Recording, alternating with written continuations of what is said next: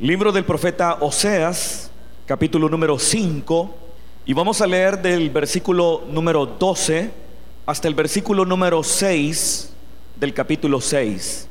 Oseas, capítulo número 5, versículo 12, y leeremos hasta el versículo 6 del capítulo 6. Gloria al Señor. Bien, leemos la palabra del Señor, versículo número 12 del capítulo número 5.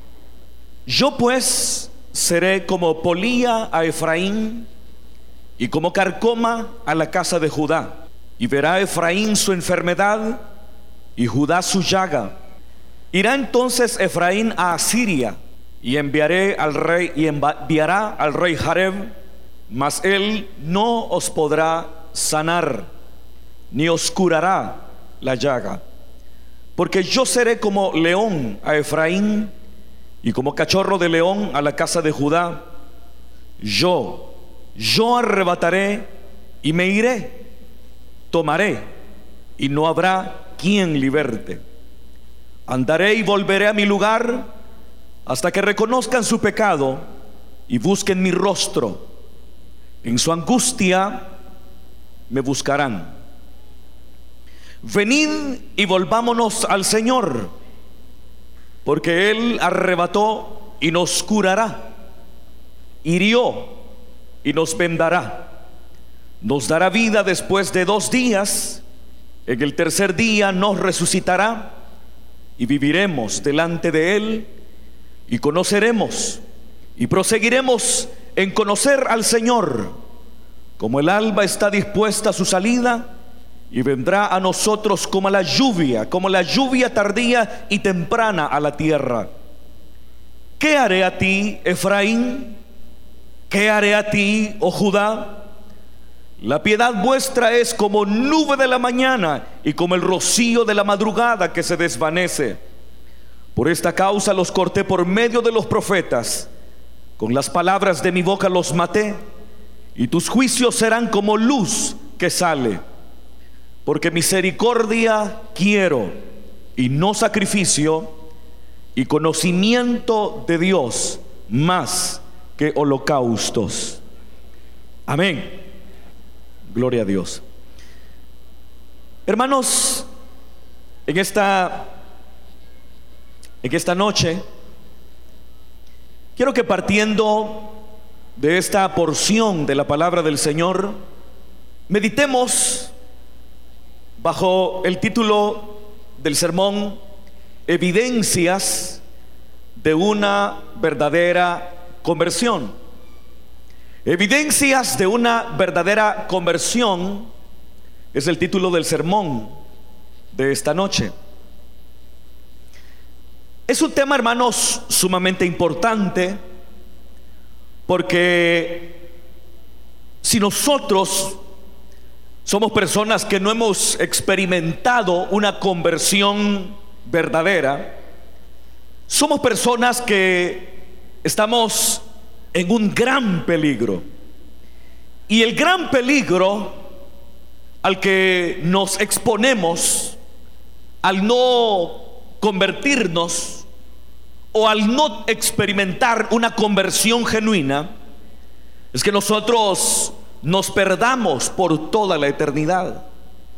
Hay muchas personas que rechazan el mensaje del Evangelio, rechazan la palabra del Señor, utilizando cualquier pretexto, utilizando cualquier argumento.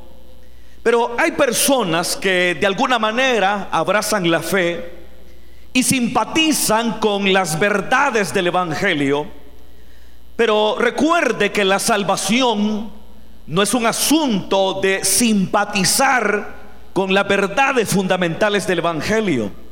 La salvación no es dada a aquella persona que tiene cierto tipo de afinidad con las verdades de la palabra del Señor o que tiene alguna membresía en cualquier iglesia que pueda haber en el mundo.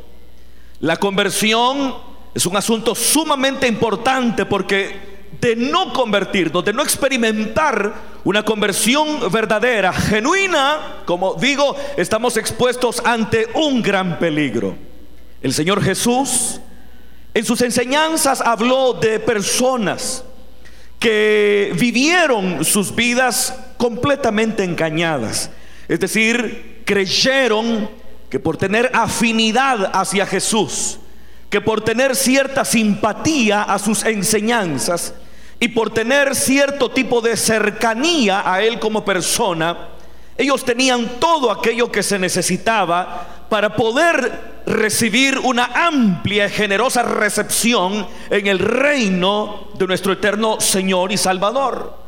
El Señor Jesús dijo en aquel día, muchas personas le dirían, Señor, Señor, en tu nombre echamos fuera demonios, eh, en nuestras plazas predicaste, comimos contigo. Sin embargo, la respuesta de Jesús hacia esas personas en aquel día será, apartaos de mí, hacedores de maldad, no os conozco. Entonces son, hermanos, palabras muy fuertes, porque es el mismo Jesús, el mismo Hijo de Dios, ante quien nosotros compareceremos en el día final, quien está pronunciando palabras tan grandes y tan mayúsculas, y por supuesto palabras muy fuertes para personas que llegaron a la eternidad y al llegar a la eternidad esperaron, como ya lo dije, recibir una amplia y generosa recepción en el reino eterno del Señor y de allí las palabras que muestran sorpresa, Señor, Señor. En otras palabras, ellos estaban esperando una respuesta completamente diferente ante la comparecencia del juez. Sin embargo, el mismo Señor Jesús dirá con sus palabras, no os conozco, apartaos de mí, hacedores de maldad.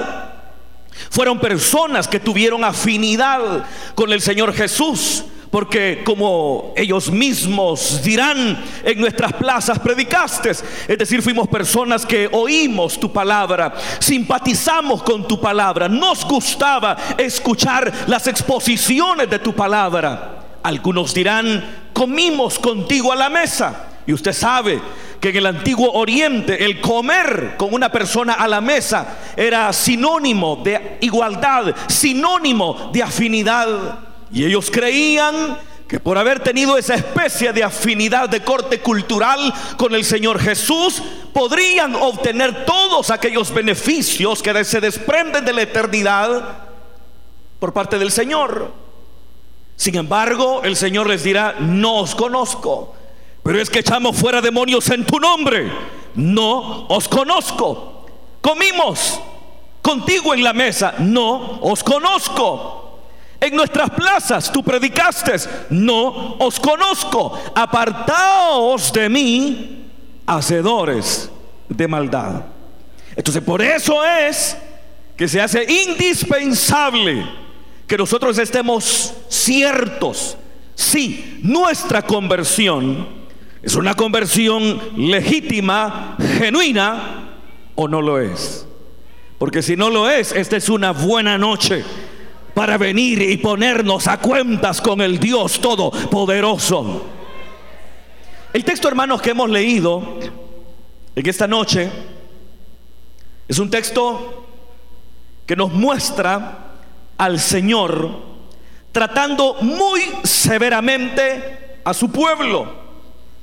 Y ese trato severo para su pueblo, el pueblo de Israel, contemporáneo del profeta Oseas, era un trato severo que se debía a la desobediencia de Israel, a la deslealtad de Israel.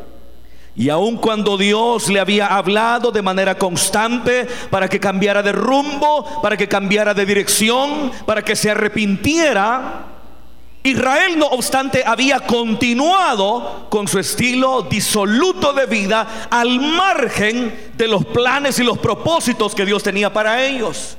Entonces llegó un momento en que al no entender por medio de las palabras Dios empezó a tratar de manera severa al pueblo con el propósito de despertar en el pueblo esa actitud de arrepentimiento y de conversión que no había despertado el ejercicio profético de los hombres de Dios en el pasado.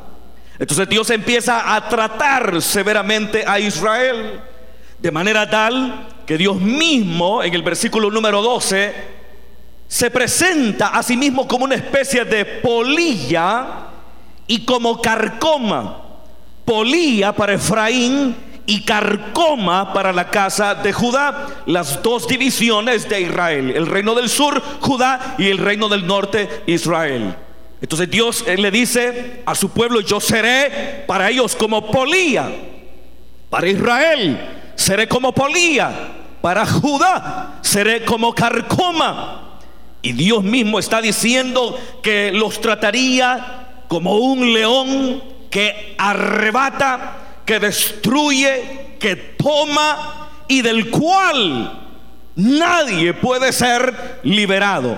Estamos entonces ante un Dios que está hablando de un trato severo hacia su pueblo, no porque no lo ame, sino porque espera despertar una actitud penitente en ese pueblo que no ha logrado entender que Dios a través de los profetas le ha venido llamando para que abandone su vida pecaminosa. Entonces Dios dice, versículo número 15, andaré. ¿Están con sus Biblias abiertas, hermanos? Dice, andaré y volveré a mi lugar. ¿Hasta qué? ¿Qué dice su Biblia? Hasta que reconozcan su pecado y busquen mi rostro en, mi, en su angustia me buscarán. Entonces, ¿qué es lo que está diciendo el Señor? Lo que el Señor está diciendo es que empezaría a apretar a su pueblo, empezaría a estrechar a su pueblo, empezaría a carcomer, a apolillar a su pueblo con el propósito que en los momentos de angustia ellos lo busquen, pero Dios dice que en esos momentos de dificultad, en lugar de estar cerca de su pueblo, Él se distanciará. Él dice, andaré y volveré a mi lugar. Es decir, los abandonaré en los momentos de más dificultad. Los abandonaré en sus aflicciones. Los abandonaré en los momentos de más desesperación. Los abandonaré. Pero no era un abandono eh, para siempre, sino que era un abandono temporal. Pero la temporalidad de ese abandono estaba determinada por la actitud de arrepentimiento que Israel podía llegar a tener. En otras palabras, el Señor está diciendo, los estrecharé, seré a ellos como polía, como carcoma, como león, como cachorro de león, los angustiaré, los desesperaré y lo haré. Y en esa situación de desesperación los abandonaré y me iré a mi propio lugar. Pero eso sí, hasta que reconozcan su pecado. En otras palabras, Dios tenía un propósito con ese trato severo que estaba teniendo para con ellos. Y el propósito del Señor era provocar conversión, provocar arrepentimiento. Y es probable que algunos de los que esta noche están escuchando esta exposición de la palabra o que están oyendo a través de la radio son personas que están en un momento de desesperación, están en un momento de estrechez, están en un momento de aflicción y probablemente interpretan esa situación como un abandono definitivo de parte del Señor. Sin embargo, quiero decirle a usted que está presente en esta noche, como también que nos está oyendo a través de la radio, que esas son situaciones que en un momento determinado Dios provoca para que nosotros tengamos una actitud de arrepentimiento y de conversión cuando probablemente no hemos tenido esa actitud ante la exposición de la palabra del Señor. Porque Dios seguramente nos ha hablado en muchas oportunidades, lo ha hecho de muchas maneras, lo ha hecho de diversas formas, nos ha hablado una y otra vez y de manera constante e insistente con el propósito que nos convirtamos, con el propósito que nos volvamos a Él con todo nuestro corazón, pero probablemente no lo hemos hecho y al no entender el mensaje de Dios a través de los medios ordinarios, es decir, la exposición de la palabra, es posiblemente que Dios le ha llevado a esa situación en la que hoy se encuentra, pero eso no es sinónimo de un abandono total y definitivo del Señor, sino que eso que Dios está permitiendo en su vida es con el propósito que se arrepienta y se vuelva al Señor con todo su corazón. Eso es. Y fíjese, sí provocaría cambios en Israel, pero los cambios serían errados. Porque dice el versículo número 6, mientras Dios está hablando, habla hasta el versículo 15. Es decir, Dios habla hasta el versículo número 15. Pero luego Israel empieza a hablar en el versículo del 1 al 3. Ahora llega el turno en que Israel se expresará y dirá, venid y volvámonos al Señor, porque Él arrebató, fíjese, Él arrebató y nos curará, hirió y nos vendará, nos dará vida después de dos días, en el tercer día nos resucitará y viviremos delante de Él. Fíjese, cuando nosotros, hermano, hoy leemos este texto así, sin analizarlo, que es un texto que representa la respuesta de Israel ante esas palabras fuertes de parte del Señor en los versículos anteriores, cualquiera de nosotros puede decir, bueno, gracias a Dios, Israel reaccionó, Israel se arrepintió, porque ahí están diciendo, venid y volvámonos al Señor. Hasta ahí está bien todo. Venid y volvámonos al Señor. Pero fíjese, después dice, Él nos arrebató y nos curará. Hirió y nos vendará, nos dará vida después de dos días. En el tercer día nos resucitará y viviremos delante de Él. Y conoceremos y proseguiremos en conocer al Señor. Ahora, ¿Dónde está el engaño de esta conversión? En ninguna parte Israel está reconociendo que lo que está viviendo es el resultado de sus pecados.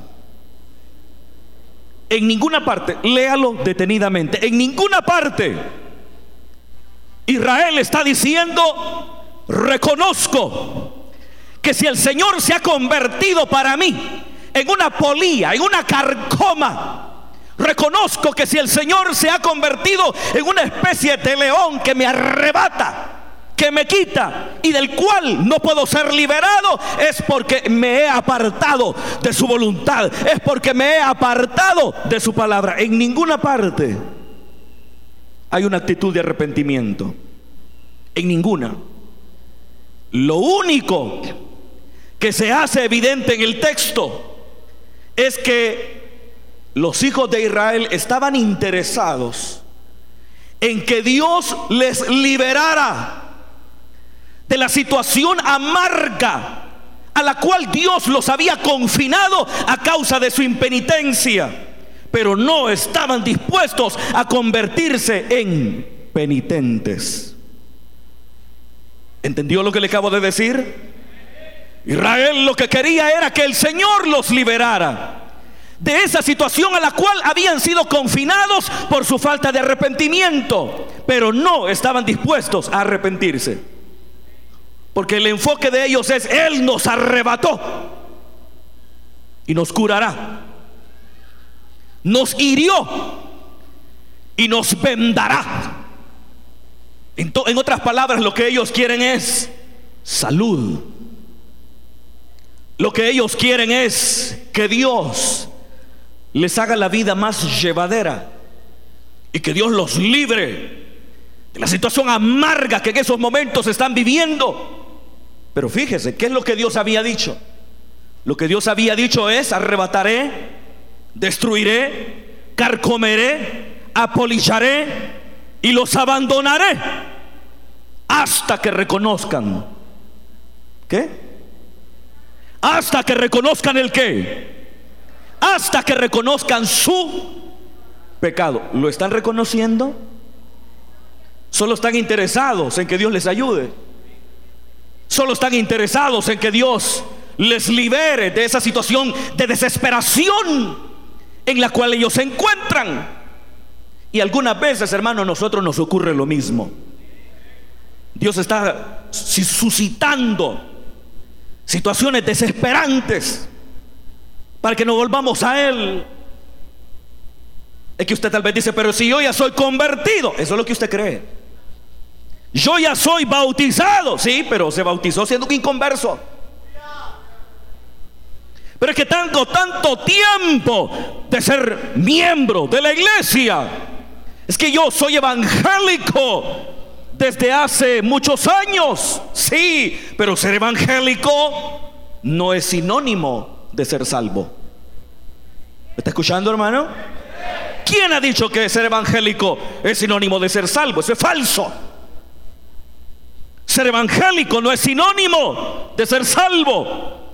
Ser evangélico, pertenecer a una denominación evangélica, no es evidencia clara, contundente, categórica de conversión y por ende de salvación. Y algunas veces estamos solo interesados en que Dios nos resuelva esos problemas que por cierto Quizá Dios lo suscitó para que usted se vuelva a Él. Mire hermano, buscar a Dios en los momentos de necesidad es bueno. Porque hay gente que cuando está pasando necesidades, no falta quien le diga, busque a Dios. Busque a Dios ahora que está en necesidades.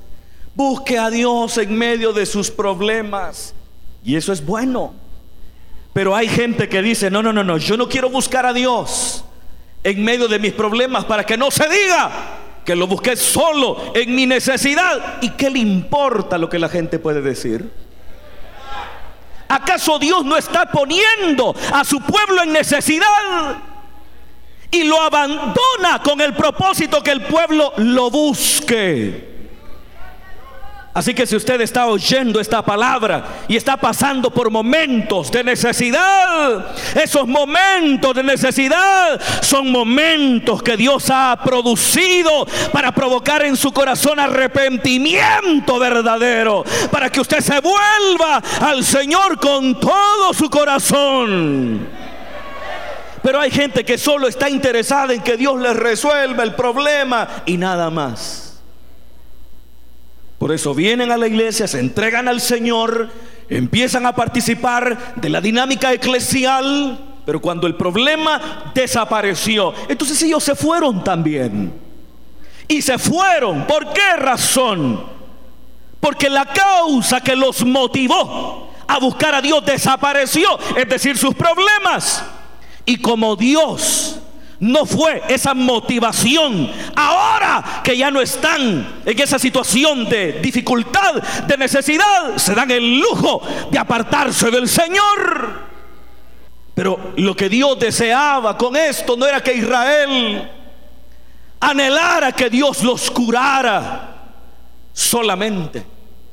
Que Dios liberara esa pesada carga que había puesto sobre sus hombros con el propósito de inclinar la cerviz de Israel para reconocer la grandeza del Señor.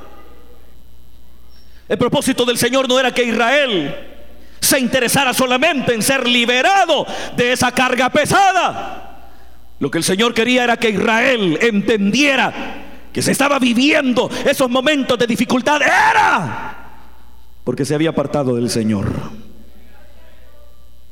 Entonces, una conversión verdadera es aquella cuando lo único que nos interesa es que Dios nos perdone.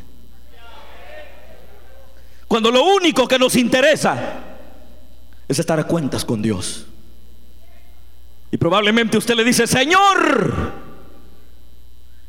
vengo a ti hecho pedazos, enfermo, destruido. Hiciste bien tu labor como polía y como carcoma. Vengo en miseria porque hiciste bien tu trabajo de arrebatar y de destruir. Pero entiendo que lo hiciste para que levantara mi corazón a ti. Y ahora, y ahora vengo delante de ti para que me perdones. Y si me sanas, te lo agradeceré. Y si no me sanas, te serviré siempre.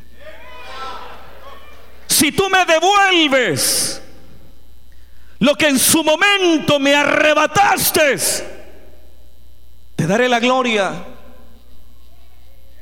Pero si no me lo devuelves, con tu ayuda volveré a empezar. Y lo único que me interesa ahora es que me perdones. Como la actitud del pródigo que se fue a una provincia lejana a vivir perdidamente. Sin embargo, llegó una gran hambre a esa provincia, porque siempre Dios suscita tormentas en contra de aquellos jonases que se quieren apartar de la presencia del Señor. Dios siempre suscita hambres a esos hijos pródigos que creen que estando fuera estarán mejor que en la casa del Padre. Y llegó una gran hambre. Y cuando ese muchacho estaba dándole de comer a los cerdos. Dice la Biblia que él deseaba llenar su vientre con las algarrobas de los cerdos. Y fue ahí cuando dice la Biblia en el Evangelio según Lucas que volvió en sí. Es decir, despertó. Porque si usted está lejos de Dios, usted está fuera de sí. Es un loco. Es un caballo que no tiene reparo. Pero volvió en sí y cuando vuelve en sí, él dice, ¿cuántos jornaleros hay en la casa de mi padre? Yo aquí perezco de hambre. Y ahí viene la determinación del pródigo que es una determinación totalmente distinta a la determinación de Israel en los tiempos del profeta Oseas. Y la determinación del pródigo fue, me levantaré e iré y le diré a mi padre, he pecado contra el cielo y contra ti y no soy digno de ser llamado tu hijo, hazme como uno de tus jornaleros. En otras palabras, no está queriendo volver a su posición. No está queriendo ser restituido. Él está deseando únicamente el abrazo del Padre. Él está anhelando el perdón del Padre. Y una persona verdaderamente convertida es aquella que se acercó a Dios para resolver el más grande problema que el ser humano tiene. Y el más grande problema que el ser humano tiene es el pecado. Ese es el más grande problema que los seres humanos tienen, el pecado. Por eso el libro de lamentaciones dice de qué se lamenta el hombre viviente. ¿De qué se lamenta el hombre viviente? Una pregunta que debido al contexto no tiene sentido. Porque en esos entonces Jerusalén está en llamas, destruida por los ejércitos de los caldeos, Mas no obstante, el escritor del libro de lamentaciones tiene una percepción mucho, muy amplia de la verdadera problemática humana, de forma tal que pregunta, ¿de qué se lamenta el hombre viviente? Y él mismo responde, lamentese el hombre en su pecado. La verdadera conversión es eso. Cuando usted está preocupado por ser perdonado. Cuando lo único que le interesa es estar a cuentas con Dios. Lo sane o no lo sane. Le restituya o no le restituya. ¿Me escucha hermano? Y por eso Dios, sabiendo la actitud de su pueblo, Él dice, decepcionado, versículo número 4, ¿qué haré a ti, Efraín? ¿Están con, con sus Biblias abiertas? ¿Qué haré a ti, Efraín? ¿Qué haré a ti, oh Judá? Decepcionado. Como cuando los padres intentan tantas cosas para que sus hijos sean obedientes y no lo logran. Y frustrados le dicen a su hijo, a su hija, ¿qué voy a hacer contigo? ¿Qué haré contigo? Dios mismo está diciendo acá a su pueblo, ¿qué haré contigo? ¿Qué haré contigo? La, decepción de Dios es una prueba que Él no aprobaba ese falso arrepentimiento de los versículos del 1 al 3. ¿Escucha hermano? Porque ya lo dije, su interés era en ser liberados de los problemas y no de ser libre del pecado que había generado esos problemas. Y por eso Dios está frustrado y dice, ¿qué haré de ti? ¿Qué haré contigo? Y algunas veces Dios está frustrado de más de alguno de nosotros así. Dios dice, ¿qué voy a hacer contigo? Ya saliste del hospital y no has entendido que te estoy hablando. Permití que te quitaran el trabajo y vivieras momentos de desesperación con el propósito que te volvieras a mí. Y cuando lo hicieras estaría allí cerca tuyo para levantarte, para ayudarte, pero no entendiste. Te he hablado una y otra vez, pero no lo has entendido. Y por eso dice, ¿qué haré a ti, Efraín? ¿Qué haré a ti, oh Judá? Y dice, voy a terminar porque el tiempo se me acabó, no voy a poder terminar todo el texto. Pero Dios dice, la piedad vuestra es como nube de la mañana y como el rocío de la madrugada que se desvanece. Una conversión no genuina es aquella que solamente tiene lugar por un tiempo. Es decir, usted solo está aquí en la iglesia mientras Dios le está dando todo lo que a usted le da su regalada gana. ¿Escucha, hermano? Y cuando llega un momento en que Dios, a causa de ese trato y esa disciplina, que tiene para con sus hijos e hijas, nos de aquello que más anhela nuestra alma, nos apartamos. Nos apartamos. Una conversión no genuina es aquella que solo dura por un tiempo. Como Jesús contó en aquella parábola de la semilla que cae entre pedregales. Y cuando empieza a calentar el sol, la semilla se quema y Jesús dijo que ese sol candente era sinónimo de las dificultades de la vida. Y hay gente que ante las dificultades de la vida se aparta. También Jesús habló de aquella semilla que caía entre espinos y abrojos. Y llega un momento en que los espinos crecen, pero también la semilla. Pero dice la Biblia que los espinos la ahogan y la hacen infructífera. Y Jesús dijo que los, los espinos y los abrojos eran sinónimo de los afanes de esta vida.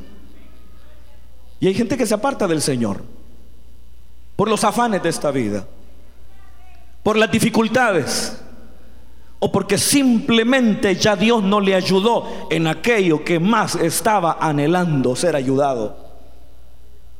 Pero el que, y con esto termino, hermano. Pero el que verdaderamente ha experimentado una conversión, ese permanece. Escucha, hermano. ese permanece contra viento y marea. Y sigue peleando la buena batalla de la fe a pesar de las dificultades. Sigue peleando el mandamiento, sigue peleando la buena batalla de la fe y guardando el mandamiento sin mácula ni reprensión a pesar de las enfermedades. Sigue perseverando a pesar de la oposición. Sigue perseverando a pesar del desprecio de quienes le rodean sigue perseverando, aun cuando probablemente le calumniaron. Sigue perseverando. Aun cuando no recibió apoyo de quienes se suponía tenía que recibirlo. El que está convertido sigue adelante. ¿Está escuchando, hermano? O es su piedad, porque la palabra piedad quiere decir temor de Dios, o es su piedad como nube de la mañana y como el rocío de la madrugada, que se desvanece. Por ratos está aquí en el culto, por ratos está en la iglesia y luego se aparta. A los meses vuelve. Y se está un rato y después se vuelve a ir. A los meses vuelve a aparecer como si nada. Y se vuelve a ir. Si usted hace eso, tiene que revisar su vida. A lo mejor no ha nacido de nuevo. Pero es que soy evangélico. ¿Y qué importa? Seguramente no ha nacido de nuevo. Y si no ha nacido de nuevo, no puede ver ni entrar en el reino de Dios. Entonces, hermanos, volvámonos a Dios de todo corazón. Amén, hermanos. Vivamos para la gloria de su nombre. Que nuestro interés sea estar a cuentas con el Señor y que podamos mantenernos fieles a Él a pesar de las adversidades. Amén. Vamos a orar en esta noche. Gracias, Padre por tu palabra, Señor. Porque a través de ella tú nos desafías a examinarnos. No queremos oír que de tu boca salgan esas palabras tremendas. No te conozco no te conozco. Al contrario, queremos oír de tu boca esas palabras que dicen, ven, buen siervo y fiel. Sobre poco has sido fiel, sobre mucho te pondré. Mientras todos estamos orando al Señor, el tiempo ha avanzado y quiero hacer rápidamente ese llamado a la conversión o a reconciliarse con el Señor. Si hubiese en esta noche una persona que nunca le ha dado su vida a Jesús, yo le pido que levante su mano ahí donde está. Si hubiese alguien que no le ha dado su vida a Jesús y esta noche lo quiere hacer, levante su mano. Ahí hay una vida. Dios lo bendiga. Aleluya. Dios bendiga esta vida. Aquí viene otra vida también. Dios lo bendiga. Aleluya. Dejo este espacio abierto. Para quienes quieren darle su vida a Jesús por primera vez o se quieren reconciliar, el pueblo del Señor está orando para que Dios toque los corazones. Dios bendiga una vida más acá. Gloria al Señor. Gloria a Dios. Gloria al Señor. Aleluya. Un minuto más. Una vida también aquí, una jovencita. Dios le bendiga. Gloria al Señor. Dejo un minuto más. Solo un minuto más. Y termino con este llamado y oramos. La puerta de que es Jesús está abierta. Jesús dijo, yo soy la puerta. El que por mí entrare será salvo. La puerta que es Jesús está abierta de par en par para recibirle a usted Aleluya. Aleluya. Está por terminar este minuto. Si hubiese alguien más que quiera entregarse a Jesús o reconciliarse con Él, venga hoy. Aleluya. Gloria al Señor. Si no hay nadie más, entonces. Vamos ahora, pero si usted siente el toque del Espíritu Santo, venga corriendo. Venga corriendo. Venga, apresúrese. Apresúrese. En tiempo aceptable te he hablado. apresúrese y venga hoy. Vamos a orar. Entonces, en esta hora por estas vidas, el pueblo del Señor se une y oramos por estas vidas. Padre que estás en los cielos. En esta noche, Señor, te damos gracias por estas vidas que hoy están aquí al frente. Aleluya. El pueblo sigue orando por estas vidas. Una vida más, Dios le bendiga. Aleluya. Vamos orando por, este, por estas vidas hoy. Padre, que estás en los cielos. Gracias por estas preciosas vidas que hoy vienen delante de ti. Perdona sus pecados. Perdona sus pecados. Que la sangre que tú derramaste en el Gólgota les limpie de todo pecado y de toda maldad. Señor, rompe toda atadura de pecado, todo yugo de opresión que en esta hora sea roto en el nombre poderoso de Jesús. Emblanquece sus vestidos, séllales con el Espíritu Santo.